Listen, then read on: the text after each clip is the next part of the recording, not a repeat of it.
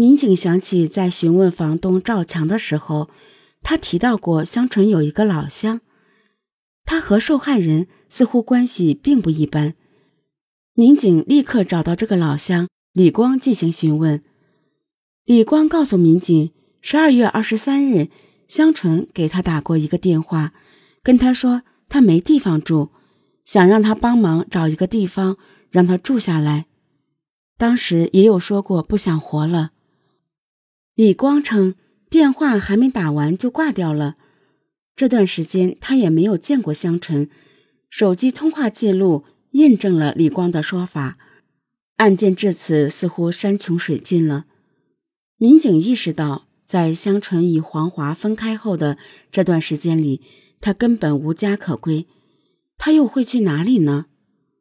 二零一五年十二月二十二日晚，香纯独自行走在市区的街道上。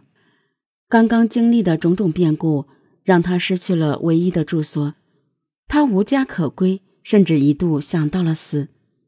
仅仅一天后，警方在新津河畔发现了重伤的香纯。在这短短的一天里，香纯究竟遭遇了什么？在将香纯已经死亡的消息告诉黄华之后，黄华的情绪有些激动，他向警方坦白了一件。令他有些难以启齿的事情，黄华说，当天在工厂之所以殴打妻子，是因为妻子告诉了他一件事，这件事让他气急败坏，就动了手。香纯告诉黄华，被房东赶出去的晚上，他去找了一个老乡，希望能借宿一晚。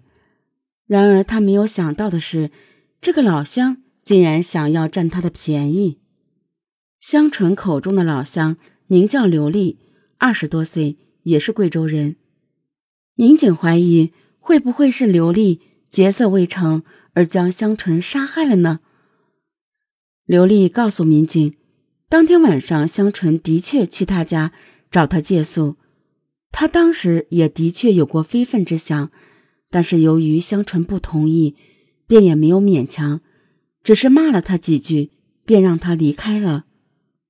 而且刘丽说，当天晚上她和同事住在一起。通过验证，刘丽当晚的确是和同事住在一起，并且随后几天也一直都在工厂上班。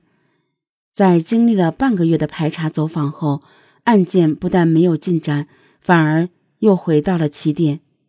通过社会关系寻找犯罪嫌疑人的侦查思路，似乎已经走不下去了。让我们再来回顾一下已经掌握的线索。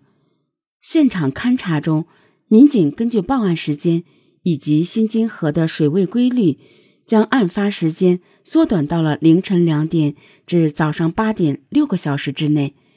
随后，民警在现场发现了香纯随身携带的钱包和一袋零食。香纯的住处位于澄海坝头，现场发现的一袋零食。也是在澄海一家超市购买的。案发两天前，香纯被赶出住所，无家可归。他最后一次出现是在澄海区一家工厂门口，身上带着钱和手机。第二天早上，香纯就在龙湖区的新晋河畔被人发现，但是钱和手机却不见了。后来，警方问香纯的一些老乡。香纯经常被这个男的打，为什么不离开他？老乡说，香纯不识字，想回老家也不会买票，只能依靠这个男的。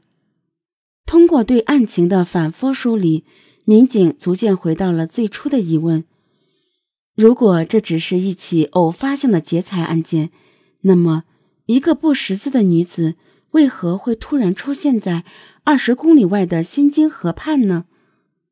警方了解到，香纯平时接触的人比较少，也不会去一些比较远的地方。从香纯最后一次出现的地方到案发地点有二十公里的距离。民警分析，这段距离香纯不可能徒步走过去，很有可能搭乘了交通工具。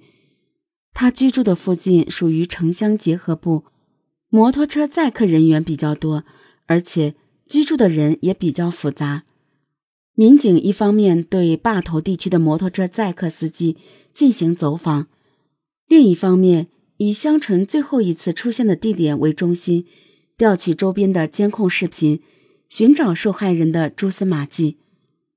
二零一六年一月二十日，案发后的一个月，经过大量的走访和视频比对，民警最终锁定了一辆摩托车。案发前一天，这辆摩托车带着被害人停在一家旅店门口。通过对这家旅店老板进行询问，老板很快认出了监控中骑摩托车的男子。这个人名叫王林。常年租住在旅店三楼的客房里，这个人以摩托车拉客为生，但不是很勤快，出去比较晚，回来的比较早。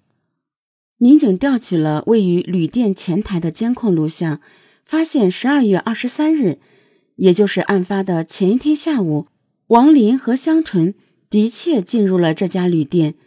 从监控画面来看，香纯在整个过程中。并没有受到任何胁迫，这两人很可能是认识的。但是，在对香纯社会关系的调查过程中，王林这个名字始终没有浮现出来。他究竟是谁？监控画面显示，十二月二十三日晚上，王林单独离开旅店，回来的时候手中多了一个粉红色的塑料袋儿。这袋东西应该就是现场发现的那袋食品。这个塑料袋的出现也解答了警方先前的疑问。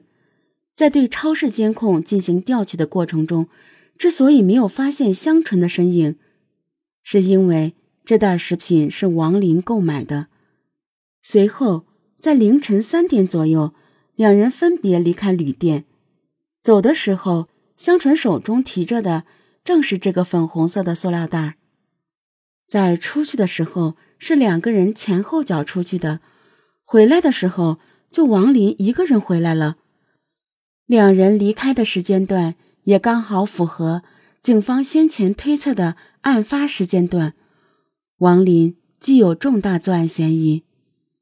在抓获王林的时候，他已经把监控画面中出现的摩托车换成了一辆三轮车。